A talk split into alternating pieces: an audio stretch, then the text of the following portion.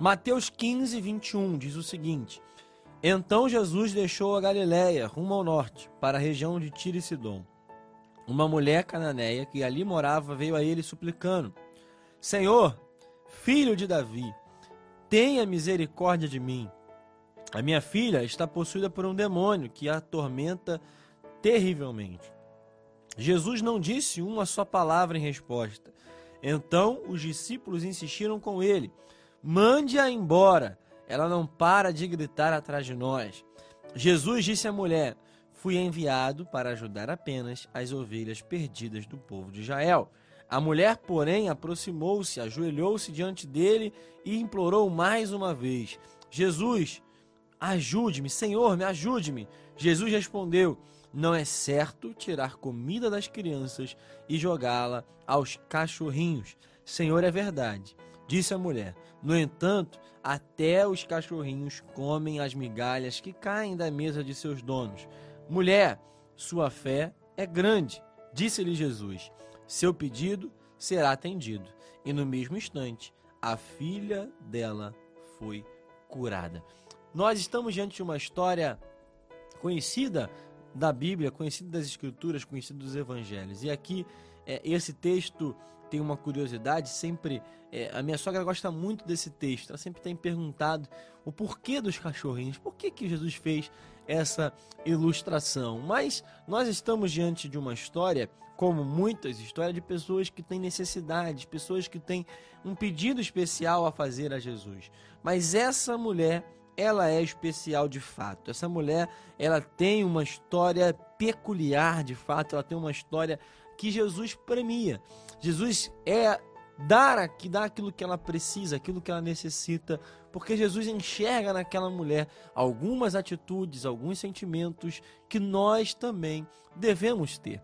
Nós devemos olhar para essa mulher como um exemplo de alguém que tem uma necessidade, que tem uma dificuldade, que tem um problema, que precisa de uma resposta, precisa de uma solução, mas que age de fato, é de age de forma que chama a atenção de Jesus e não somente chama, mas faz com que Jesus tenha esse desejo de curar a sua filha.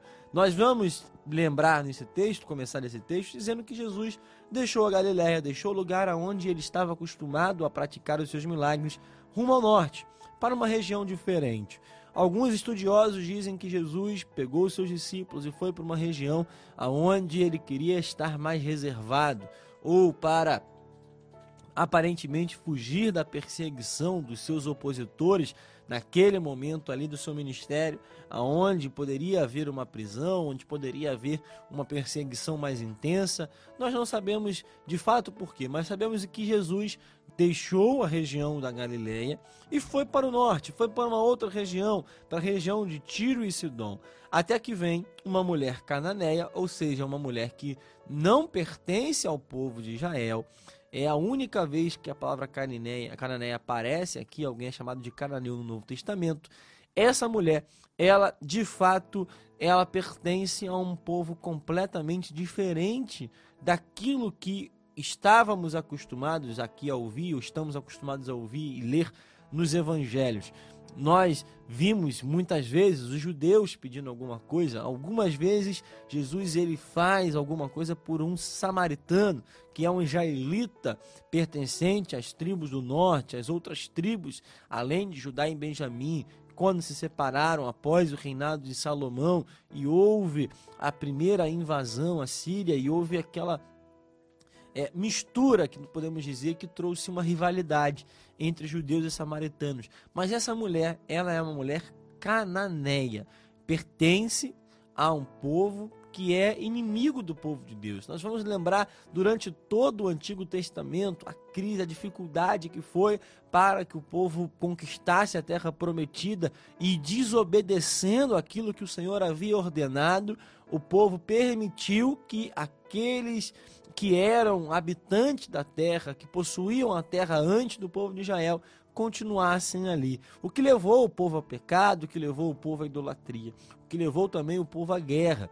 Esses povos trouxeram diversas vezes guerras contra o povo de Deus. Então, o povo cananeu é um povo inimigo, é um povo diferente, é um povo estrangeiro, uma mulher estrangeira, uma mulher que não tinha pacto com Deus de Israel, uma mulher que não tinha essa visão do Messias esperado.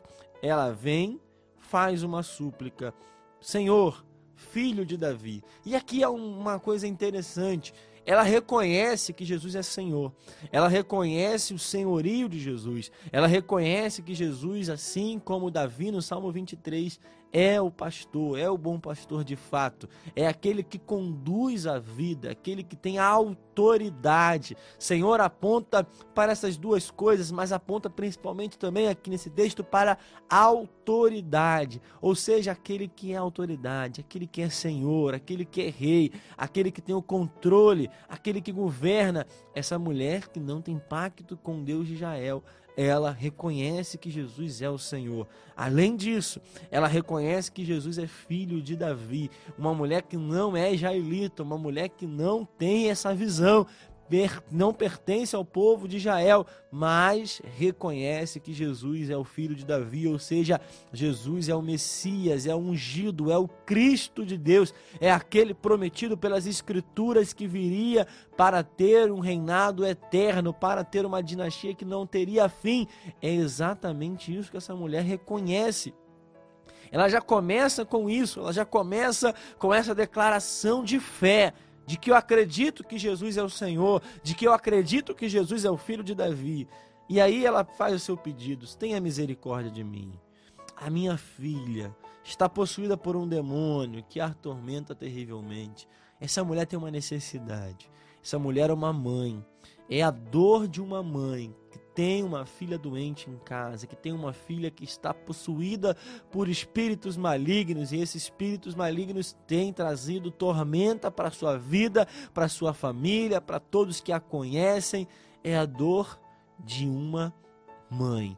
Ah, irmãos, você sabe como é doloroso nós ligarmos a televisão, nós ouvirmos no rádio, mas principalmente na televisão, quando uma mãe perde um filho, quando a mãe está desesperada, pedindo ajuda, pedindo socorro, ou no nosso cotidiano, como uma mãe tem, tem um sofrimento peculiar, como nós enxergamos a dor de uma mãe que perde o filho, de uma mãe que vê o filho doente.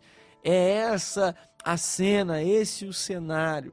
Mas, a princípio, a princípio nós podemos olhar e ver uma situação diferente, porque Jesus no começo aqui da história, não disse uma só palavra em resposta. Jesus fica em silêncio.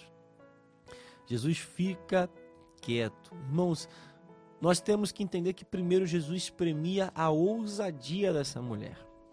Nós precisamos entender que Jesus ele olha, ele enxerga, ele visualiza a ousadia dessa mulher que é estrangeira, que não pertence ao povo de Deus, mas que faz o pedido, mas que reconhece que Jesus é filho de Davi e em público faz isso. Nós devemos pensar que nós estamos numa sociedade muito diferente da sociedade do contexto. Na sociedade da época, na cultura da época de Jesus, era proibido, era inadmissível, era preocupante. Havia um grande preconceito com uma mulher que falasse com um homem em público, principalmente se esse homem fosse um mestre, se esse homem fosse um mestre da lei, fosse uma autoridade religiosa. Isso era algo completamente constrangedor. Nós vamos lembrar da mulher samaritana, estava a princípio constrangida por um homem falar com ela ali naquela cena, mas aqui há uma multidão observando, há uma multidão vendo. Ela poderia muito bem ter sido repreendida até de forma mais veemente, porque ela nem pertencia ao povo de Deus. Vamos pensar que havia uma multidão seguindo Jesus, haviam pessoas que estavam ali acompanhando Jesus, e nós podemos pensar que essa mulher poderia ter sido violentada, poderia ter sido espancada, poderia ter acontecido tantas coisas com essa mulher, mas ela tem a ousadia de se direcionar ao mestre e fazer o seu pedido e continuar como nós vimos aqui.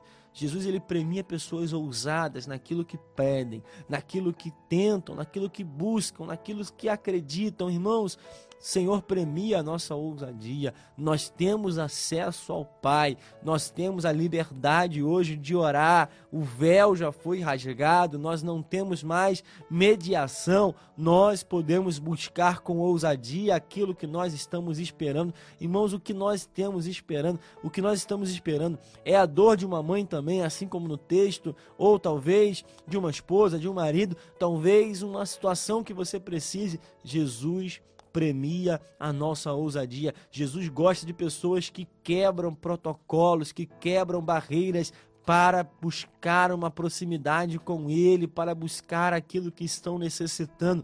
Nós devemos ter essa ousadia também. Eu gosto de dizer que pequenos passos de fé na direção certa liberam milagres extraordinários. Essa mulher deu um pequeno passo de fé. Foi um pequeno passo de ousadia, mas que liberou um milagre para sua vida, mas que liberou um milagre que transformou a história da sua própria filha. Essa mulher teve essa ousadia que nós devemos ter. Também, os discípulos insistiram com ele: Olha, Jesus, manda ela embora. Ela não para de gritar. Os discípulos, sem sensibilidade, não entenderam a dor daquela mulher, não entenderam por que aquela mulher estava ali tentando tanto que Jesus tivesse atenção com ela. Os discípulos não tiveram essa percepção, estavam desligados espiritualmente, estavam insensíveis à dor. Irmãos, que nós não sejamos assim. Que nós não tenhamos esse sentimento de insensibilidade à dor do próximo a dor de quem está precisando, a dor de quem está enfrentando uma dificuldade. O pedido deles, mande embora. Jesus ainda tem algo para dizer que dificulta ainda mais a cena para a mulher. Fui enviado apenas para ajudar as ovelhas perdidas do povo de Israel. Jesus primeiro fica em silêncio. A segunda resposta de Jesus é uma negativa. E agora? O que essa mulher vai fazer? A mulher, porém, aproximou, ajoelhou e implorou mais uma vez: Senhor, ajude-me. Essa mulher insiste. Jesus premia a insistência, irmãos.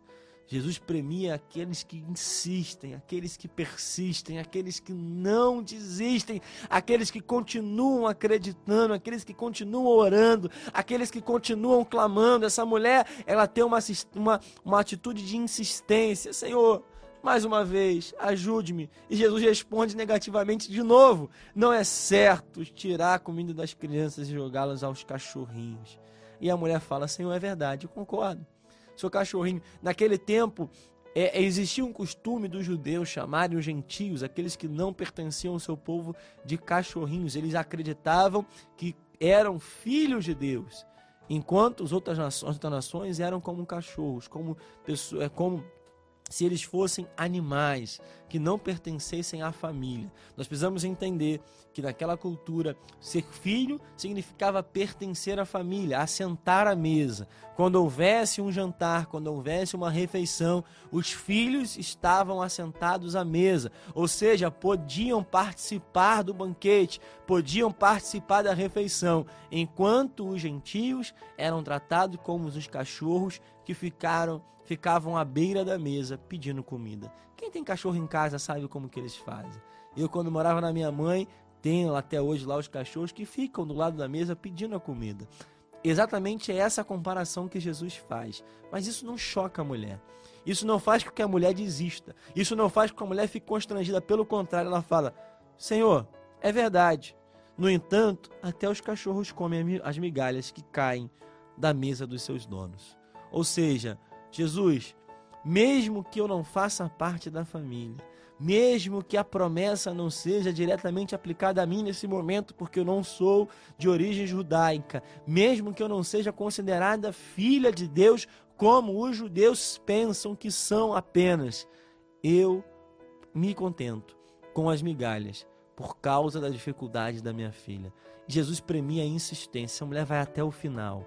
Essa mulher vai até o final. Talvez você pense assim: olha, por que Jesus foi duro? Por que, que Jesus falou aquilo? Talvez para punir a mulher? Não, não foi para punir a mulher, mas foi para provar a sua fé não somente para ela, mas para todos que estavam ali ao redor e para nós que lemos esse texto hoje. Essa mulher foi até o final. Essa mulher foi até o último recurso. Essa mulher foi acreditando, foi engolindo aquilo que estava ouvindo, foi não se importando com aquilo que estava sendo falado ou que estava sendo pensado pelas pessoas em redor.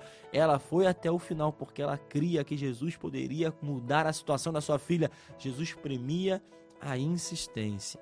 Por fim, Jesus premia quem tem fé.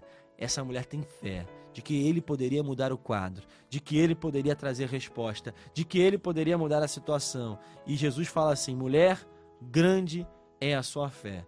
Naquele momento, a sua filha foi curada, a sua vida mudou, a sua vida nunca mais foi a mesma, porque ela experimentou um grande milagre e ela foi referência para a sua geração. Que você tenha ousadia, que você tenha insistência e que você tenha, claro, sempre a fé, porque você vai experimentar os milagres que Jesus tem para você e para sua família em nome de Jesus.